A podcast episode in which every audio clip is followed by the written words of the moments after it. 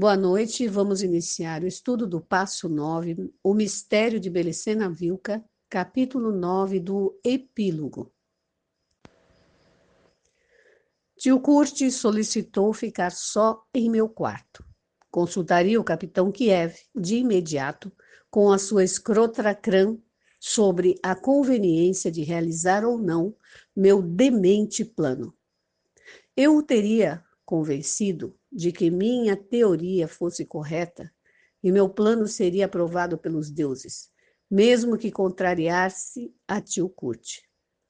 Por outra parte, o próprio tio Kurt parecia ter deposto, em alguma medida, sua atitude negativa. Quando concluiu o discurso, só sorriu pela primeira vez em dois dias e disse: Estava equivocado, Nefe. Você não só se parece comigo, como estimei em Santa Maria. Você se assemelha a si mesmo com Conrad Tarstein. E me recordei disto agora, proporcionando-me, como você está fazendo, uma de suas dementes missões. Então, a escutá-lo, como hoje a você, me assaltava a convicção que havia caído nas mãos de um louco mas depois tudo saía de acordo com os planos e eu tinha que render-me ante quem tinha melhor visão estratégica do que eu. Realmente, e porque você o merece, desejo que hoje ocorra o mesmo e que você esteja certo. Por mim, eu sempre perceberei que a estes planos falta algo, que estão incompletos, que não podem dar bons resultados. E se chegam a um final feliz, sempre me assaltará a impressão de que o êxito não dependia do plano, de sua maior ou menor perfeição, tanto como da intervenção divina, do milagre que nos salvará no último momento. Enfim, este era meu tio Kurt e nada poderia mudá-lo. Retirei-me ao quarto adjacente ao da defunta Catalina, enquanto ele se comunicava com os deuses leais ao espírito do homem. Havia transcorrido não mais de sete ou oito minutos, mas eu estava dormindo profundamente quando entrou o tio Kurt. Talvez porque acumulava muito cansaço, talvez para não pensar em Catalina, que horas antes ocupava aquela habitação com seus filhos, até que sentiu ou sentiu seu sangue transformando-se e seu sangue transformava-se em fogo. O certo foi que apenas apoiei a cabeça em uma almofada e comecei a sonhar. Era um sonho simbólico, estranho, mas muito sugestivo. Encontrava-me sem saber como em um edifício de muitos andares, comunicados entre si por inúmeras escadas. Eu estava na busca de algo e subi e desci as escadas sem saber seu paradeiro. De pronto, ao subir por uma das arquibancadas de pedra verde, por umas arquibancadas de pedra verde, cheguei a uma plataforma quadrada sem saída. Estava a empreender o regresso quando percebi um sutil movimento em uma das paredes que rodeavam a plataforma. Virei-me e, ao observar com atenção, percebi que aquela parede era, na verdade, um espelho. No princípio, o espelho refletiu a mim mesmo, meu aspecto exterior. E por isso, o que ocorreu na sequência me tomou completamente desprevenido. Paralisado de terror, descobri que uma enorme e espantosa aranha negra me observava com igual atenção. Em seguida adivinhei que essa aranha era eu mesmo, ou algo de mim mesmo que se refletia fora. Vencendo a apreensão que me embargava, estiquei timidamente uma mão até o espelho, no tempo em que a aranha adiantava sua pata dianteira esquerda até essa direção. Sobre a superfície espelhada, nos tocamos. Então a aranha se eriçou, como que decidida a picar e, em meio de meu horror, saltou adiante, saiu do espelho e caiu sobre mim, dentro de mim, fundindo-se com o fundo de mim mesmo. A terrível experiência me obrigou a fechar os olhos, mas logo os abri de novo, ainda paralisado. E vi novamente o espelho, mas já não refletia a aranha, e sim uma maravilhosa e bela espada. Neste instante a reconheci. Tratava-se da espada sábia da casa de Tarsis. Inconfundível com seus dois galos no punho da espada, sua pedra de Vênus, sua empunhadura de marfim espiralado, de bardo unicórnio, e a legenda Honor et Mortis. Estava como que animada, provida de uma vida que se somava furtivamente detrás da forma simbólica. Uma vez mais levei minha mão até o espelho, notando assombrado que agora podia atravessar a superfície. Cheguei até a espada com a intenção de pegá-la, mas ao tocá-la, esta se transformou surpreendentemente e também saltou até mim, entrou em mim e se trasladou ao profundo de mim mesmo. Mas desta vez não foi uma aranha, senão uma dama, a mais bela que jamais tenha concebido, só comparada com a pureza não criada da Virgem de Agartha, a que regressou em mim mesmo, e a que só vi furtivamente, tal qual ela permitia que se percebesse sua vida eterna sob a vestimenta simbólica, vrúnica, da espada sábia. Nesse instante nupcial, ao vê-la pela primeira e última vez na vida, gritei, sem saber por quê. Te reencontrei! E ela me beijou ao passar, perdendo-se na negrura infinita de mim mesmo, deixando-me sumido num êxtase indescritível, mais gelado que nunca, mais duro que nunca, mais completo que nunca. Pedra de gelo, homem de pedra, mulher Calibor, espada sábia, Cali, ó Cali, ó Cali, murmurava. Ao entrar tio Curte e transportar-me à amarga realidade do funeral de Serrilhos. Custou-me recobrar a lucidez, depois desse sonho tão vívido, e como entre sonhos, escutei o tio Curte repetir a mensagem do capitão Kiev. Logo não o fez sem fazer ouvir meu protesto ou seu protesto pessoal. Falei com o capitão Kiev, Nef, como fazia há 35 ou 40 anos. E você tinha razão. É conveniente executar seu plano. Estrategicamente conveniente. O que não significa necessariamente que o plano seja bom. Assim, não se alegre por demais, porque o Senhor de Vênus me fez uma advertência ambígua como todas as advertências dos deuses. Mas antes de me referir a ela, te direi que nada mudou depois de tantos anos, que para mim tudo permanece igual, por dizer, na neblina mais densa.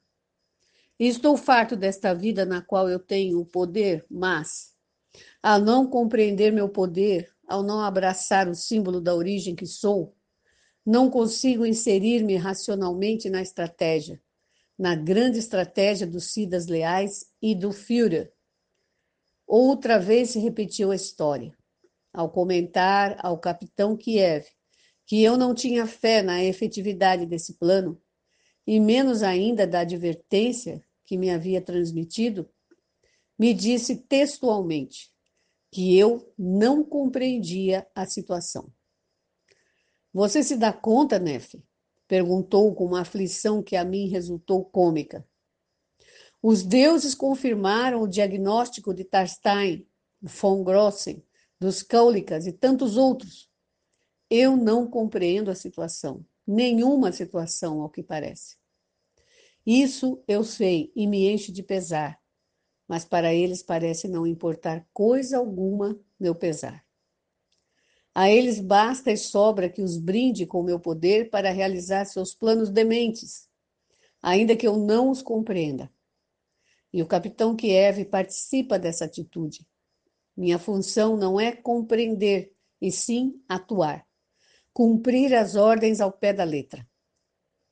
Para compreender a estratégia, estão os homens como Tarstein e você, os êmulos de Nimrod, o rei Cassita, os loucos que planejam e conseguem prosseguir a guerra no céu e tomar o céu de assalto. Claro que com nossa colaboração indispensável, os poderosos que ignoramos como aplicar o poder, porque não compreendemos a situação, mas devemos empregar todo o nosso poder para salvar a pele dos sábios. E assim continuou protestando por um bom tempo, enquanto eu o atendia com paciência. Finalmente se referiu ao que nos interessava com urgência. Em resumo, Nefe, pela falta de maior compreensão, vou me ater ao princípio que para mim é mais claro. Os imortais não podem morrer.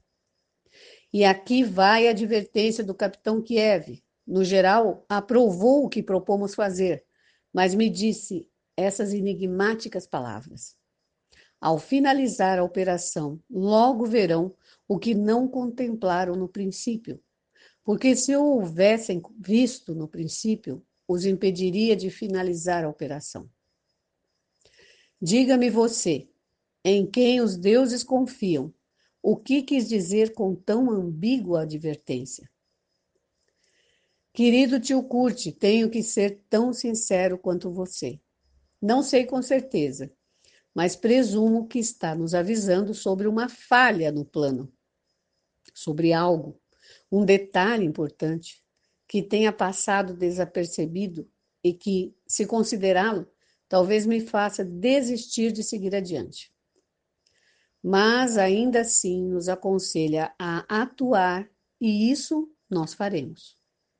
Mas não deixarei de voltar ao assunto.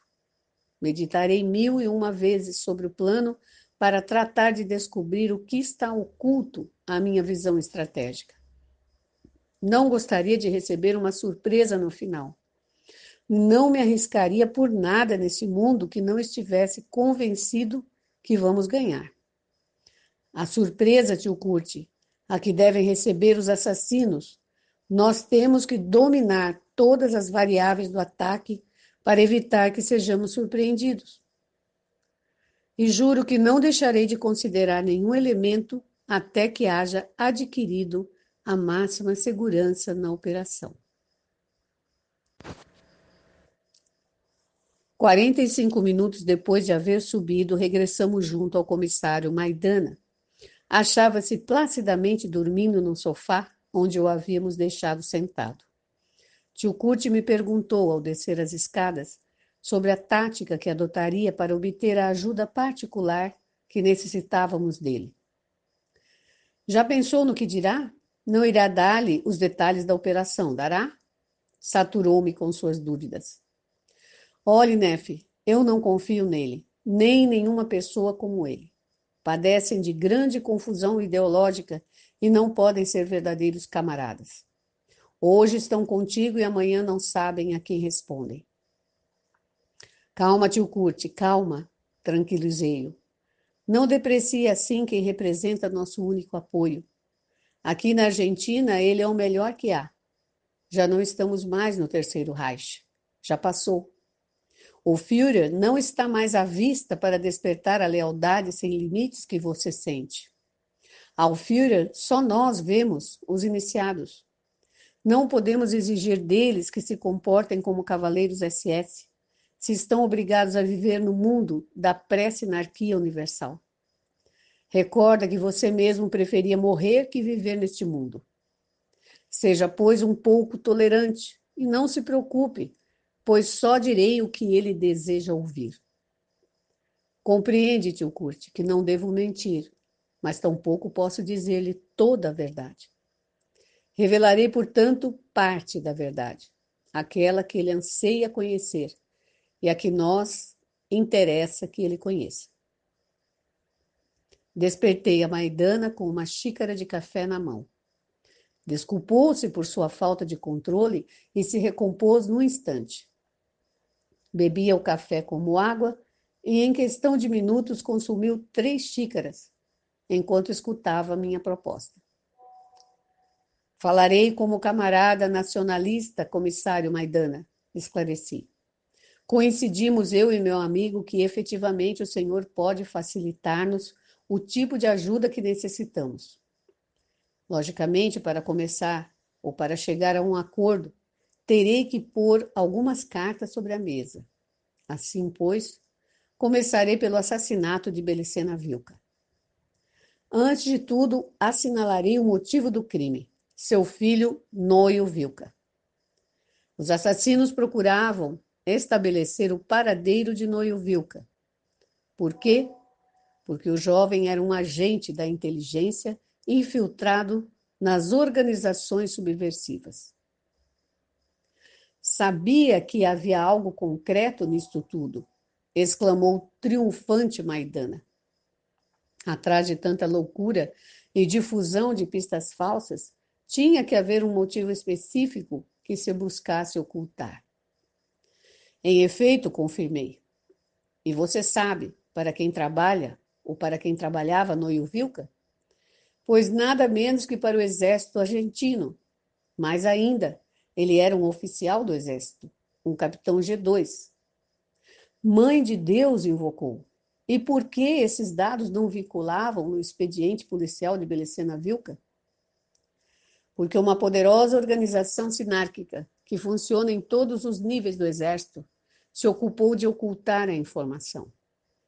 Não esqueça que foi o Exército que a internou no manicômio. A dita organização integrada não só por judeus, pertencem os assassinos de Belicena Vilca e da minha família. O que você deve conhecer que te permitirá descobrir o nexo entre ambos os crimes é que Noio Vilca encontra-se foragido, devido a que a sinarquia deseja matá-lo para evitar que ponha em prática seu saber ultraconfidencial. E que a mim, sua mãe, antes de morrer, ministrou as chaves para achá-lo. Agora tudo se esclarece, acreditou Maidana. O saúdo, doutor Signagel. O senhor é um grande homem. Jogou-se só a, casa, a causa nacional e os assassinos internacionais o fizeram pagar caro. Fez bem em confiar em mim. A partir deste momento, poderemos trabalhar juntos contra esta organização e ajudar também a Noio Vilca. Não se adiante, Maidana. Não é assim que eu vejo as coisas detive-o. O favor que vamos pedir não consiste em seu apoio ou de seu grupo, sim em outra coisa. Neste sentido e neste momento, você ficará fora de nossa ação. Essa será a base do trato, sem discussão. Aceita-o ou deixa-o.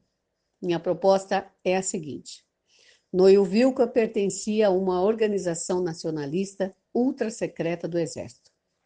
Eu conheço seu contato e estou disposto a revelá-lo, com o qual seu grupo e o deles poderão combinar para trabalharem juntos. Desse modo, você não ficará fora do caso. Mas sim, e pelo momento te repito, deixará ou deverá deixar-nos trabalhar sozinhos contra os assassinos. O que quer dizer com pelo momento? Quis saber Maidana que não era tolo.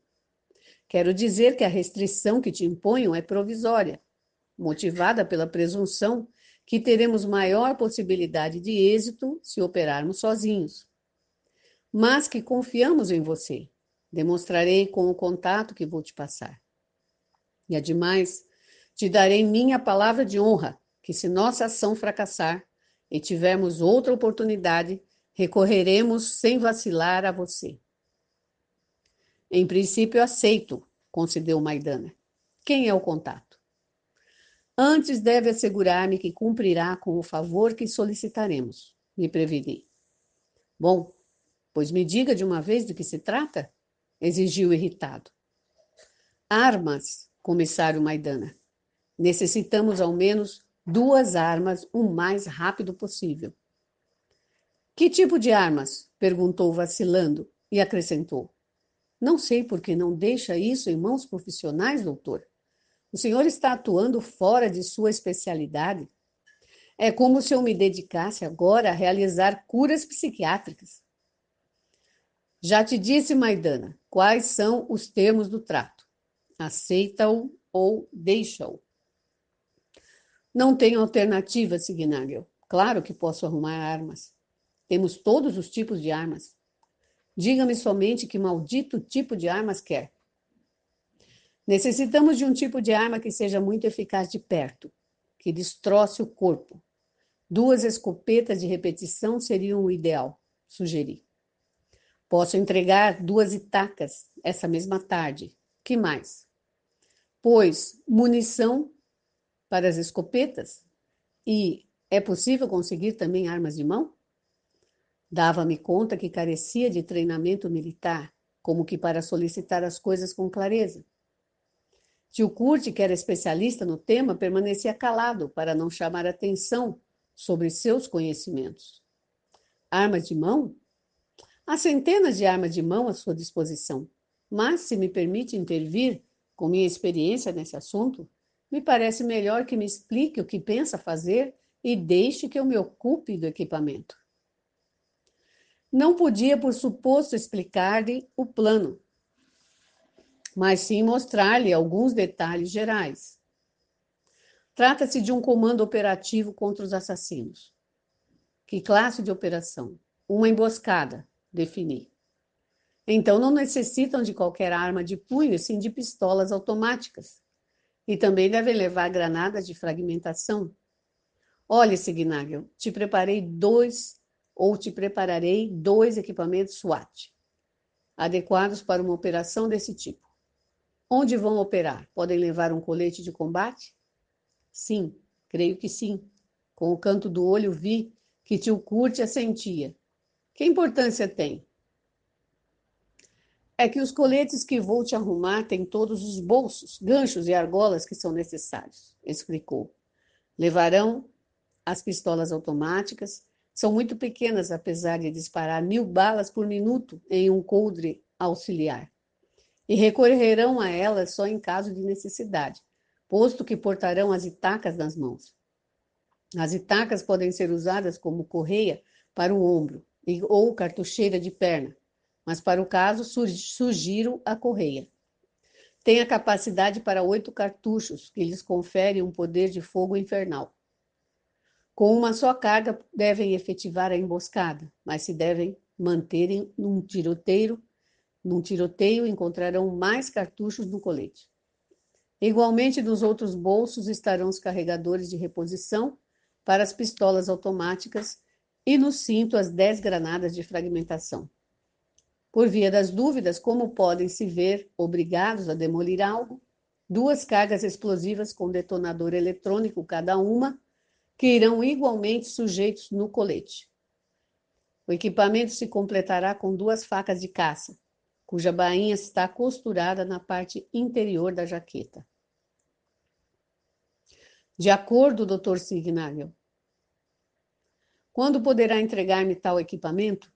Perguntei admirado. Nessa mesma tarde. Agora me dê o nome do contato. Capitão Diego Fernandes. Em 1978 estava em Tucumã. Ele não me conhece e seguramente não sabe o que houve com Belicena Vilca há três meses. Não se negará a falar contigo quando souber que estamos tratando de proteger seu camarada.